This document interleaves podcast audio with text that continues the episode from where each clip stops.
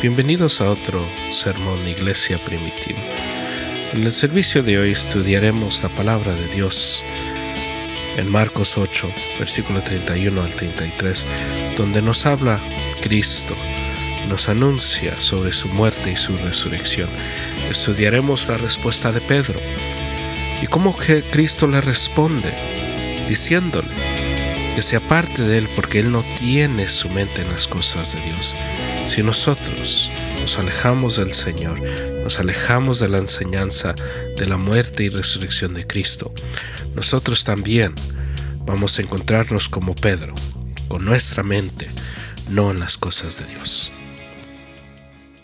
Bueno, hay que abrir nuestras Biblias al libro de Marcos, capítulo 8, versículo 31, donde vamos a estar en la palabra de Dios, eh, buscando lo que el Señor quiere que encontremos, que es, es la clave de cada, de cada estudio que uno hace uh, corporal con la iglesia y también en lo personal.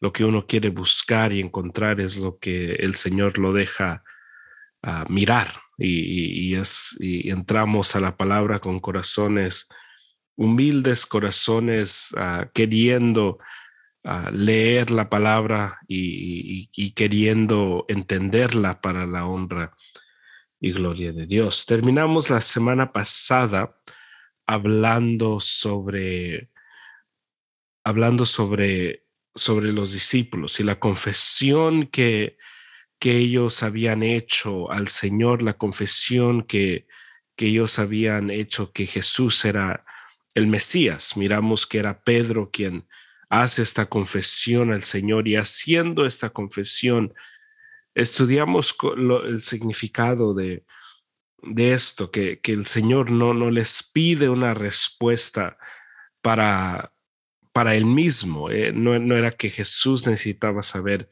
qué decía la gente de él, pero era más para la confesión de los discípulos. ¿Quién dicen los discípulos que es Jesús? Y cuando nosotros estudiamos la palabra y estudiamos lo que nos dice uh, las escrituras, vamos a poder ver desde el 31 hasta el, hasta el final del capítulo 10. Entramos a, a, a una etapa de este, de este libro donde la palabra de Dios se va a empezar a enfocar en, en lo que significa seguir a Cristo. Y vamos a mirar que el Señor empieza a hablar más seguido de su muerte. Vamos a ver que la persecución y, la oposición sube más. Y vamos a ver que es de aquí, es desde, desde aquí, de este punto, donde en el libro de Marcos empieza esta, esta palabra de, de que el Señor empieza a, enseñar una doctrina nueva. Y, lo, y, lo, digo de esta manera porque si uno entiende la palabra de Dios, uno se da cuenta que Jesús es prometido desde el principio. Jesús viniendo, Jesús salvando el mundo no es algo nuevo, era algo prometido desde, desde el Antiguo Testamento. Pero para la gente que estaba en el tiempo de Jesús, para ellos es una enseñanza nueva, que Él es el Mesías, que Él es el ungido de Dios. Y, vamos a estudiar todo esto, el significado de por qué Jesús les pregunta y, la importancia de ellos respondiendo la manera que respondieron la semana pasada. Y después miraremos la respuesta de Pedro, porque Jesús ahora va a empezar a hablarle a los discípulos y a los fariseos y al, y al, público de una, con una honestidad diferente. Hemos visto en el capítulo 7, por ejemplo, cómo Jesús hablaba en parábolas, cómo Jesús no estaba hablando directamente de una manera fuerte.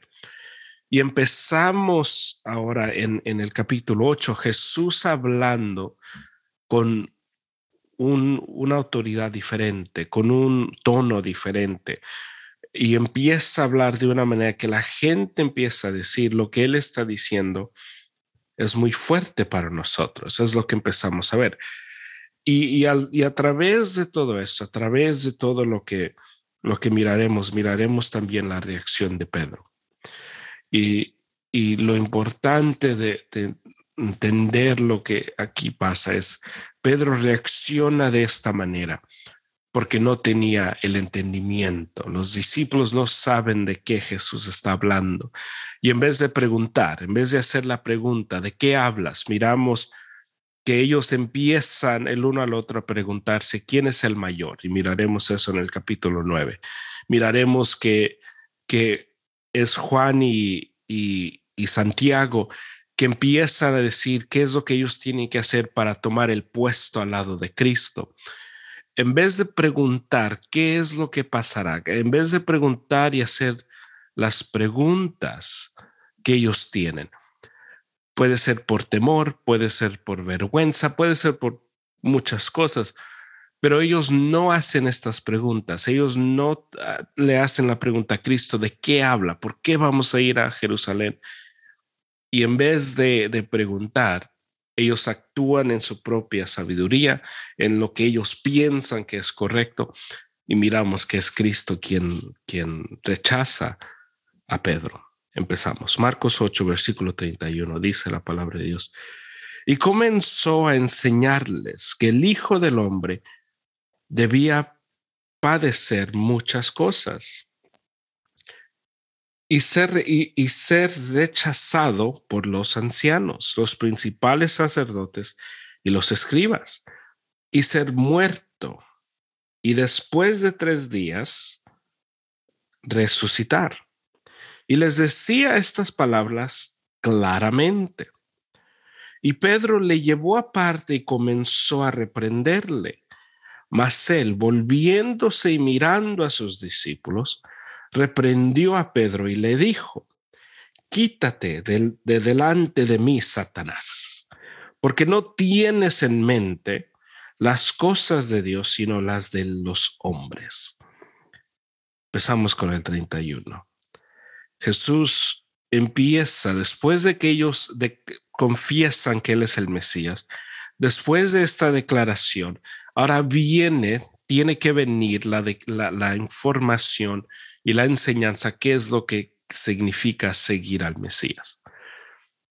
Y aquí Jesús comenzó y comenzó a enseñarles que el Hijo del Hombre, y el Hijo del Hombre es una frase de, Mesías que Marcos usa muchas veces. Y esta referencia del Hijo del Hombre se refiere a lo que dice, a, a lo que encontramos en el, en el libro de Daniel. Y si voltean conmigo a, Daniel, Daniel capítulo 7, por ejemplo, podemos leer esto, lo que, lo que nos dice la palabra de Dios. Es importante entender que, que cuando Jesús está diciendo estas cosas, Pedro no está pensando en Daniel. Pedro no está pensando que el libro de Daniel se está cumpliendo en su tiempo él solo está pensando de su vida en ese momento. Él solo está, eh, eh, solo está pensando de que él acaba de declarar que Jesús es el Mesías y que Jesús le acaba de decir que, que, fue el Padre quien le reveló estas cosas. Pero nos dice el libro de, de, de Daniel, por ejemplo, Daniel capítulo 7, versículo 13 y 14, dice, entonces ellos respondieron y dijeron al rey, Daniel, que es uno de los deportados, oh no, no, no es este, perdón. Ah, no es este, estamos... Daniel 7, sí, sí, sería este. Daniel 7, o estaba en el 6, perdón, con razón. Daniel 7 dice, seguí mirando en las visiones nocturnas y he aquí con las nubes del cielo venía uno como un hijo de hombre que se dirigió al anciano de Dios y fue presentado ante él. Y le fue dado dominio, gloria y reino, para que todos los pueblos, naciones y lenguas le, sirvieran. Su dominio es un dominio eterno que nunca pasará y su reino uno que no será destruido. Aquí Daniel mira al, mira a este hombre, mira al, Hijo del Hombre revelado. Y lo que miramos al final de la semana, eh, del estudio de la semana pasada, es que el Hijo del Hombre ahora es revelado a los discípulos. Ahora, ¿qué es, ¿quién es este Hijo del Hombre? Este Hijo del Hombre es Cristo. Cristo que viene a, estar en, dominio y tener el dominio eterno pero para obtener ese dominio eterno, tiene que morir y resucitar primero. Para los discípulos, ellos no tienen esto en su mente. Ellos no están pensando de que Jesús tiene que morir. Ellos solo están pensando, estamos siguiendo a esta persona, estamos siguiendo a este hombre que tiene poder, que puede hacer milagros, que tiene autoridad. Y si nos juntamos y nos quedamos con este hombre, y si este hombre llega a ser algo grande, nosotros ahora tenemos nuestra posición asegurada. Por eso es que miraremos en el capítulo 9 que ellos empiezan a pelear entre ellos quién es el más grande. Miramos que, que Juan y Santiago empiezan a pedir el lugar más alto en el, en el reino porque ellos no pensaban de humildad, sacrificio y discipulado. Ellos no pensaban del, compromiso de seguir a Cristo, de, sacrificar sus vidas por el Evangelio. Ellos solamente estaban, pensando en los que le convenía a ellos. ¿Y qué, le conviene al hombre? Una posición. Es lo que siempre le conviene al hombre. Y Jesús les, comenzó a enseñarles que el Hijo del Hombre debía padecer muchas cosas y ser rechazados por los ancianos, los principales sacerdotes y los escribas, que son los tres grupos con la autoridad más grande en, en la región de Jerusalén en el tiempo de Jesús. Y lo que Jesús aquí está diciendo, Él está diciendo, el Hijo del Hombre, el Hijo del Hombre que ustedes han, han reconocido como el Mesías, el Hijo de Dios, Él tiene que ir y va, va, va a pasar por muchas cosas y va a ser rechazado por los ancianos, sus principales sacerdotes y los escribas, diciendo, si a mí me rechazan, ¿qué piensan que les van a pasar a ustedes? Si los judíos no van a querer nada que ver conmigo, ustedes también no van a querer nada que ver con ustedes. Si a mí me van a pasar cosas malas, a ustedes también les van a pasar cosas malas. Y, lo, y, lo positivo también aplica. Si mi padre está conmigo durante estas cosas, mi padre estará con ustedes cuando les pasen eso. Si ustedes tendrán apoyo, si yo tengo apoyo, ustedes también lo tendrán. Que todo lo que aquí Cristo está demostrando y enseñando es para que ellos entiendan lo que está por venir. Y dice, y ser muerto y después de tres días resucitar. Cristo aquí les dice muy claramente lo que va a pasar. Les dice muy claramente que Él va a ser rechazado, que Él va a morir y que Él va a resucitar. Muy claramente. Para ellos escuchar esto, no lo entendieron, no les cabe en la cabeza. Y, y, en vez de preguntar, ¿qué significa esto? ¿Qué quieres decir con esto? No dicen nada, se quedan callados. Y posiblemente, posiblemente, en el pasado, cuando Cristo les respondió y les dijo, ¿a poco no entienden? ¿A poco no saben lo que, lo que estoy diciendo? A lo mejor esto causó esta, esta cosa. A lo mejor esto es lo que les causó a ellos no querer preguntarles, preguntarle a Cristo qué, qué, qué quería decir con lo que él estaba diciendo. Pero es, es, es importante que si van a haber preguntas, y lo que hemos visto del Señor, cuando ellos tenían preguntas a Cristo, las preguntas se les contestaba. Que si ellos dicen, es porque me daba vergüenza, es porque tenía miedo, es porque cualquier cosa cada vez que ellos le tenían una pregunta a Cristo, Cristo siempre era fiel para contestarla.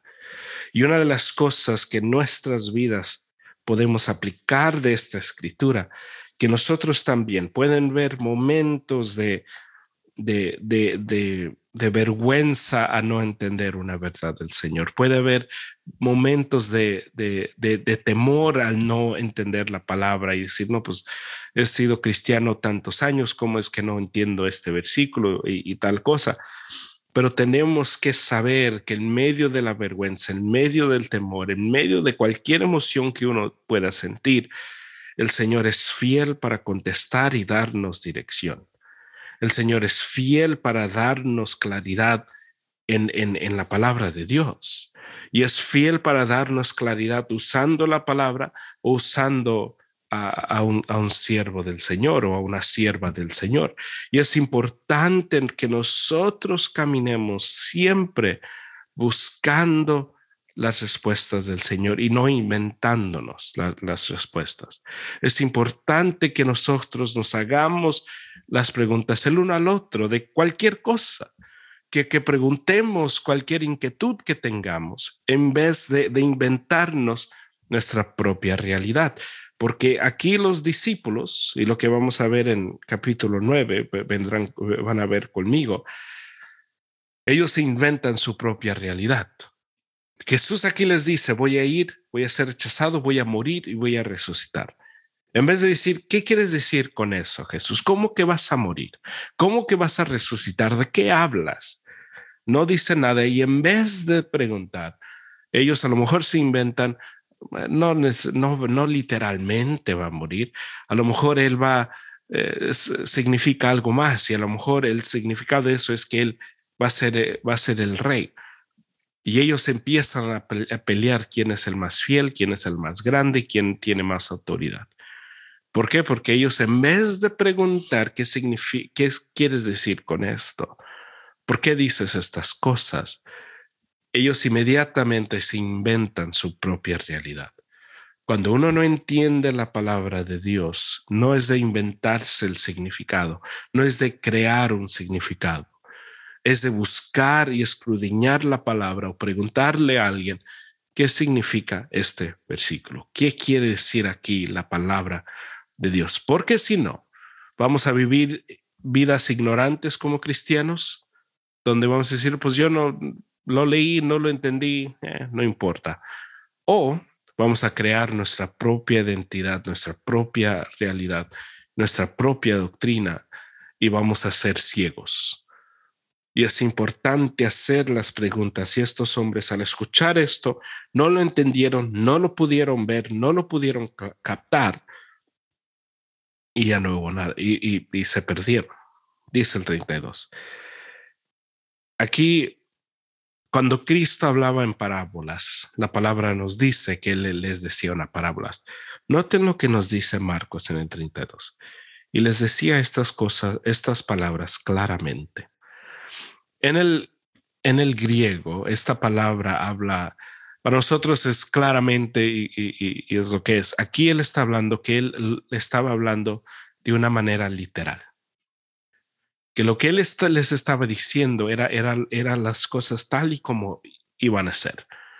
No estaba hablando ejemplo, no estaba dando parábola, no era una exageración de algo, no era como cuando leemos de que les dice de cuidar, cuídense del pan de los, de los fariseos y ellos piensan que él está hablando de las canastas de pan y que él se enojó porque no tenían pan. No, no eran, no tenía nada que ver. Aquí nos dice Marcos muy claramente y les decía estas palabras claramente. Y esta palabra también habla de un tono fuerte, de un tono como agresivo y es lo que vamos a mirar desde este punto en adelante, cuando Jesús habla con ellos y cuando Jesús habla con la multitud, va a ser de una manera clara. Y la claridad que Jesús aquí les dice es la claridad que nosotros como cristianos, como iglesia, tenemos que reconocer. Hay muchas parábolas, pero también hay muchas cosas que el Señor dice de una manera muy clara. Y, y vamos a estudiar eso la semana que viene. Vamos a estudiar lo que Jesús le dice a, la multitud cuando, cuando él, ellos le quieren seguir. Dice el 32, y les decía estas palabras claramente, y Pedro porque no entendió, porque no sabía lo que Jesús decía, en vez de hacer la pregunta, Jesús, ¿qué quieres decir con esto? De Jesús, ¿a qué te refieres en este momento? ¿De qué hablas aquí? Pedro le llevó aparte y comenzó a reprenderle. Pedro lo agarra, Pedro piensa, y, solo puedo imaginarme lo que pensaba Pedro, pero imagino que el Señor le acaba de decir a Pedro, Pedro, eres bendecido. Bendecido eres tú, Pedro, porque el Señor te ha revelado esto del cielo. Ahora él se siente, se siente bien, se siente con confianza porque él ha dicho algo bueno, el Señor lo ha reconocido, todo esto. Ahora, él se siente con la confianza tan grande de reprender a Cristo. Él acaba de decir que Cristo es el Hijo de Dios.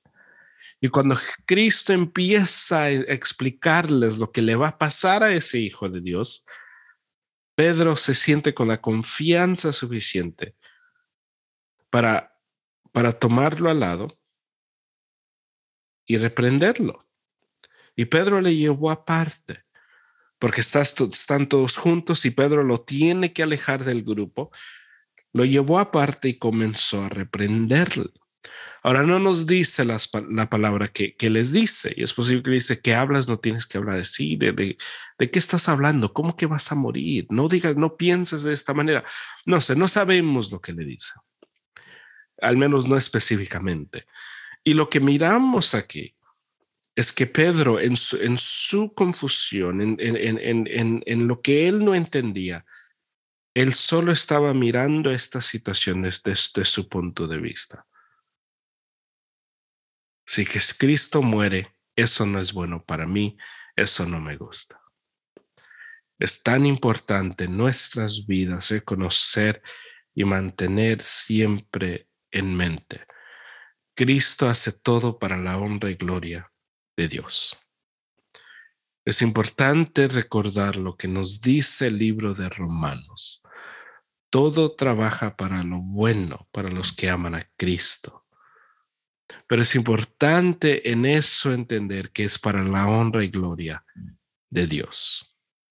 Es importante siempre recordar que las cosas que pasan en esta vida siempre van a ser usadas para la honra y gloria del Señor.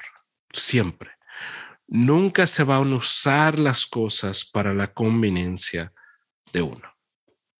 Si el único que es glorificado en situaciones que queremos, en, en, peticiones que nosotros pedimos, tenemos que reconocer que esas cosas no vienen de Dios. Es importante mantener siempre en mente que las cosas van a le tienen que agradar al Señor y no solamente le tienen que agradar, Él es el único que tiene que recibir la gloria. Si Jesús muere, ¿cuál, y, cuál gloria reciben los discípulos? Ninguna. Si Cristo muere y, resucita, el único que recibe la gloria en esa situación, pues es el que resucitó. Y el Evangelio de Cristo Jesús es un Evangelio donde el que recibe la gloria no es el predicador, es, es el mensaje, es el Dios de, de ese mensaje. Porque el predicador lo único que hace es anunciar lo que pasó, es todo.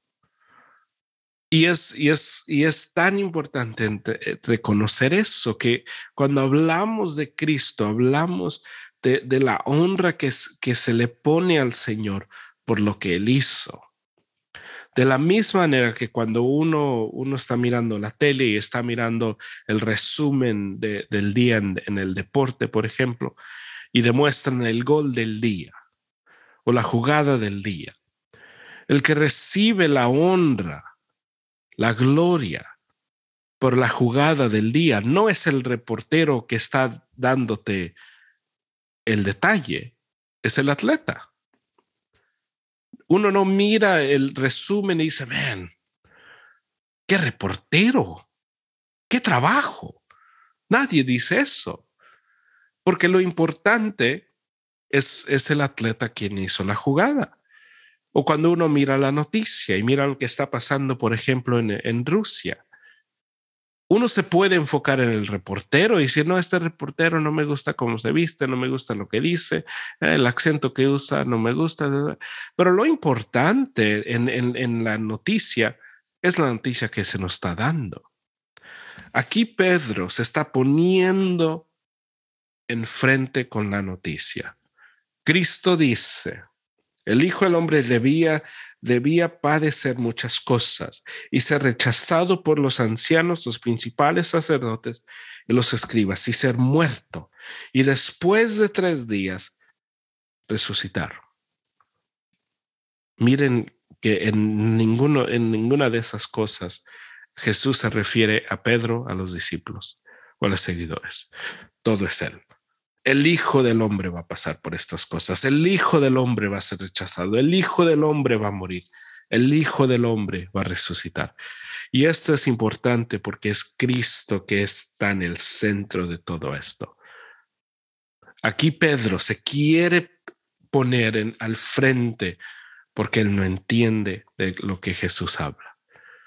Porque él pensando y, vamos a mirar y sigo refiriendo a eso para que, para que tengamos en mente.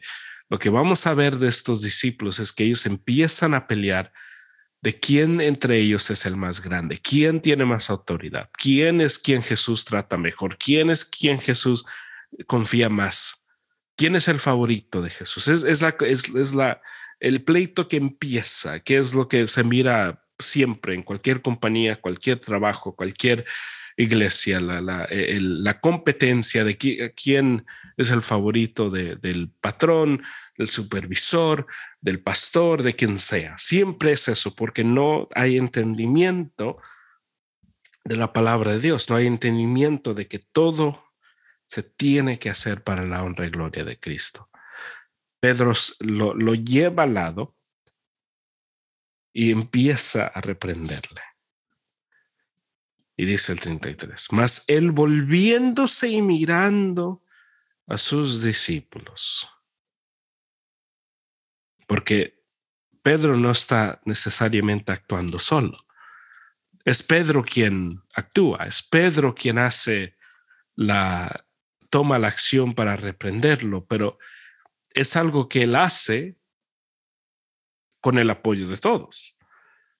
Y Jesús nos dice más, él, volviéndose y mirando a sus discípulos, diciéndoles a todos, porque no, no se voltea y solamente lo, lo hace a Pedro, voltea y mira a todos, mirando a todos, mirando a sus discípulos, reprendió a Pedro y le dijo, quítate de delante de mí, Satanás y viene este, este rechazo de Cristo, no a Pedro, a los discípulos literalmente, sino a la actitud. Porque lo que está saliendo de Pedro no es mentalidad de Cristo, no es mentalidad bíblica, es mentalidad de Satanás.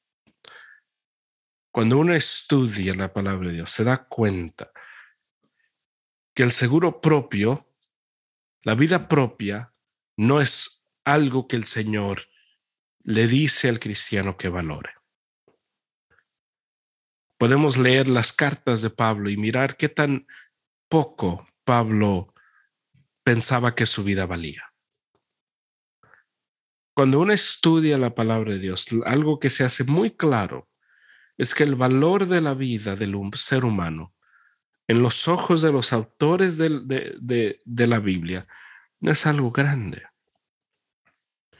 El único valor que importa es Cristo y Cristo crucificado. Si uno lee la, palabra de Dios, hasta si uno lee el libro de, de Eclesiastés, se da cuenta que Salomón no pone el valor en el tiempo, no pone el valor en el, en el dinero, no pone el valor en la familia, no pone el valor en la educación, no pone el valor en la, en la tierra que él tiene, en, la esposa, no pone valor en nada de eso. Dice, todo es vanidad, todo, absolutamente todo es vanidad.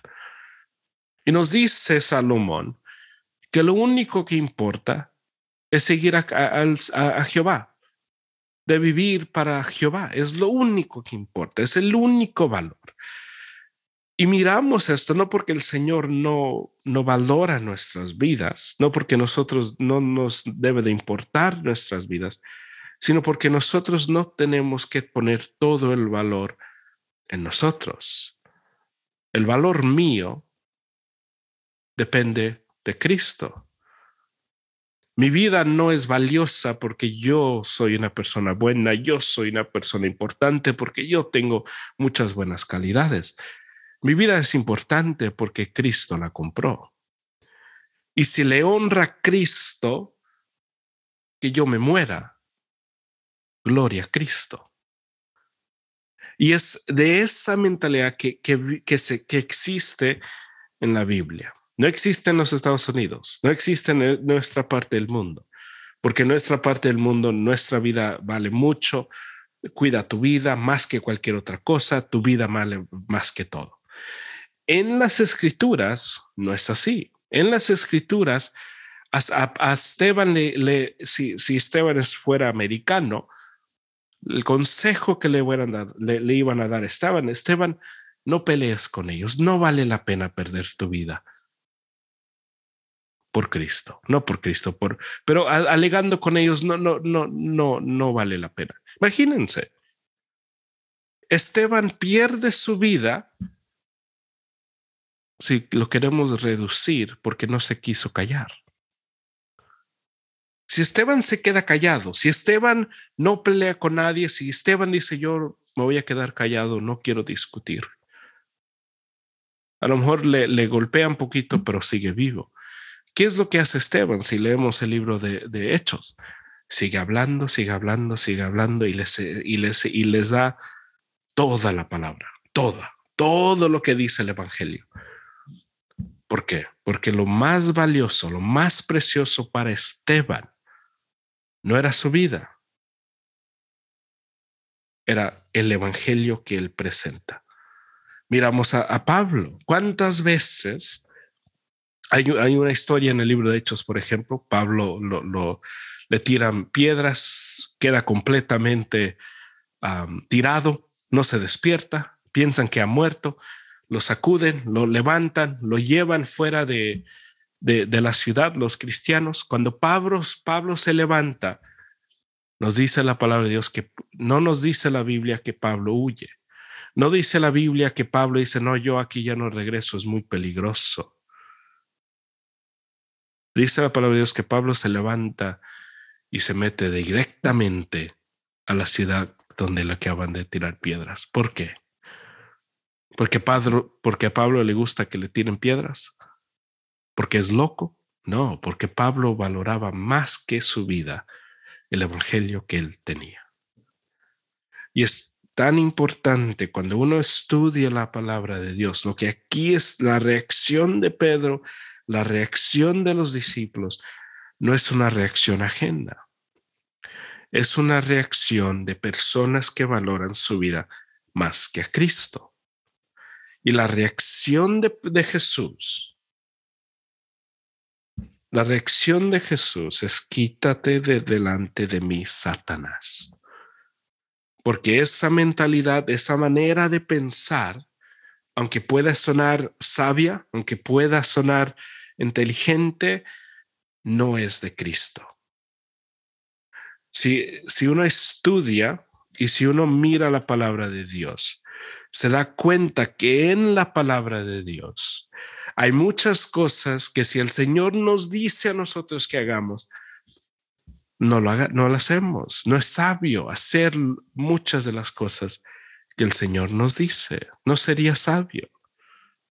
No sería sabio vivir de una manera donde el Señor es lo más valioso porque nos va a costar la vida. Y es, y es eso exactamente lo que nos pide el Señor. Es eso, exactamente. Eh, tomamos el ejemplo de Samuel y su madre, por ejemplo. Imagínense si hubiera una madre que quería un hijo, que no puede tener hijos, es afligida porque no puede tener hijos. Y ella le ora al Señor y dice, Señor, si tú me das un hijo, si tú me das la dignidad para tener un hijo, te lo voy a, te lo voy a regalar. Ahora, todo padre dice eso. Todo padre, cuando nace su hijo, este, este niño se lo he dedicado al Señor. Por eso cada servicio, cada iglesia tiene, cuando nace un bebé, se le presenta el bebé, se presenta el bebé en las iglesias. Es lo que pasa. Porque es un símbolo de que este niño ha sido presentado o dedicado al Señor. La madre de Samuel no solamente dedicó a su bebé, ella literalmente lo entregó. Entregó a su bebé. Y cada año lo iba a visitar y le llevaba nueva ropa. Pero ella literalmente dio su bebé al servicio de Cristo. Si eso pasaría hoy en día, esa madre sería una madre juzgada por todos. ¿Qué, ¿Qué, tipo de madre regala a su hijo? Yo nunca regalaría a mi hijo, nunca. Pero ese bebé era para la honra y gloria de Jehová. Para la honra y gloria de Jehová. La sabiduría te dice no lo hagas. ¿Cómo lo vas a dejar con, con, con Elí? ¿Cómo lo vas a dejar con él? ¿Cómo? Es tu hijo. Pero es importante entender que la palabra no pone el valor en la vida del humano, no pone el valor en la conveniencia del humano, siempre pone el valor en Cristo o en Jehová, si uno lee el Antiguo Testamento, en Jehová. En Jehová lo pone. Y porque pone el eh, y porque pone todo el valor en Jehová, la vida del ser humano ya no es central. El ser humano para de ser el personaje central de la vida y empieza a ser Cristo. Que si tengo que vivir de tal manera para agradar a Cristo, gloria a Dios. Si tengo que pasar toda mi vida en tal país, gloria a Dios. Porque todo es para avanzar el mensaje que tengo. Y lo que miramos aquí con estos discípulos es que ellos no habían todavía valorado el mensaje y a Cristo. Pero sí llegan ahí porque todos mueren por este mensaje, todos. Al final, cuando Pedro lo, están colgando boca abajo, él muere por ese mensaje. Al final, cuando Pablo está a punto de ir a Jerusalén y, se encuentra esta historia en el libro de Hechos y, se levanta uno de los profetas en ese tiempo, dice, el, el que es dueño de ese cinto, este cinto, si va a Jerusalén, lo van a morir, dice el Señor. El cinto era de Pablo y que dice Pablo, no, entonces mejor no voy. No, dice Pablo que pues tengo que ir. Porque el valor se pone en el mensaje que tenemos y en el Dios que servimos. Ahí está el valor. Que se haga con nuestras vidas lo que el Señor quiera, pero que el mensaje de Cristo sea central y sea lo más valioso. Y es aquí lo que está, lo que nos está diciendo el Señor. Y dice el final del 33, porque no tienes en mente las cosas de Dios. No tienes en mente. Pedro, tú estás, no, está, no tienes la mente. A lo mejor fuiste, tuviste la revelación de que yo soy el Hijo de Dios, que yo soy el Mesías, pero tu mente, tus pensamientos en este momento no son de Dios, porque no tienes en mente las cosas de Dios, sino las cosas de los hombres. ¿Por qué? Porque los hombres, lo que el hombre valora más que cualquier otra cosa, es su vida. Por eso si uno mira las películas de, criminales, por ejemplo. Y cuando el policía le quiere sacarle información a alguien, hey, ¿por, quién trabajas y, tal cosa? ¿Qué es la promesa? ¿Qué es el trato que siempre hacen? Si tú me das esta información, no vas a ir a la cárcel, vas a estar libre. ¿Y qué es lo que pasa con estas personas que, que, dan la información? Ellos piensan, pues soy yo o él, que siempre sea él, que yo esté libre y que él, él, él se vaya a la cárcel. El Evangelio es, es, un llamado al cristiano, a cada persona que confiesa a Cristo, a valorar a Cristo más que su propia vida valorar el Evangelio más que cualquier otra cosa en el mundo. Nos dice Pablo en el libro de eh, Filipenses, yo considero todo basura por el hecho de seguir a Cristo. Considero todo. Y todo en el griego, si no saben la palabra todo en el griego es todo.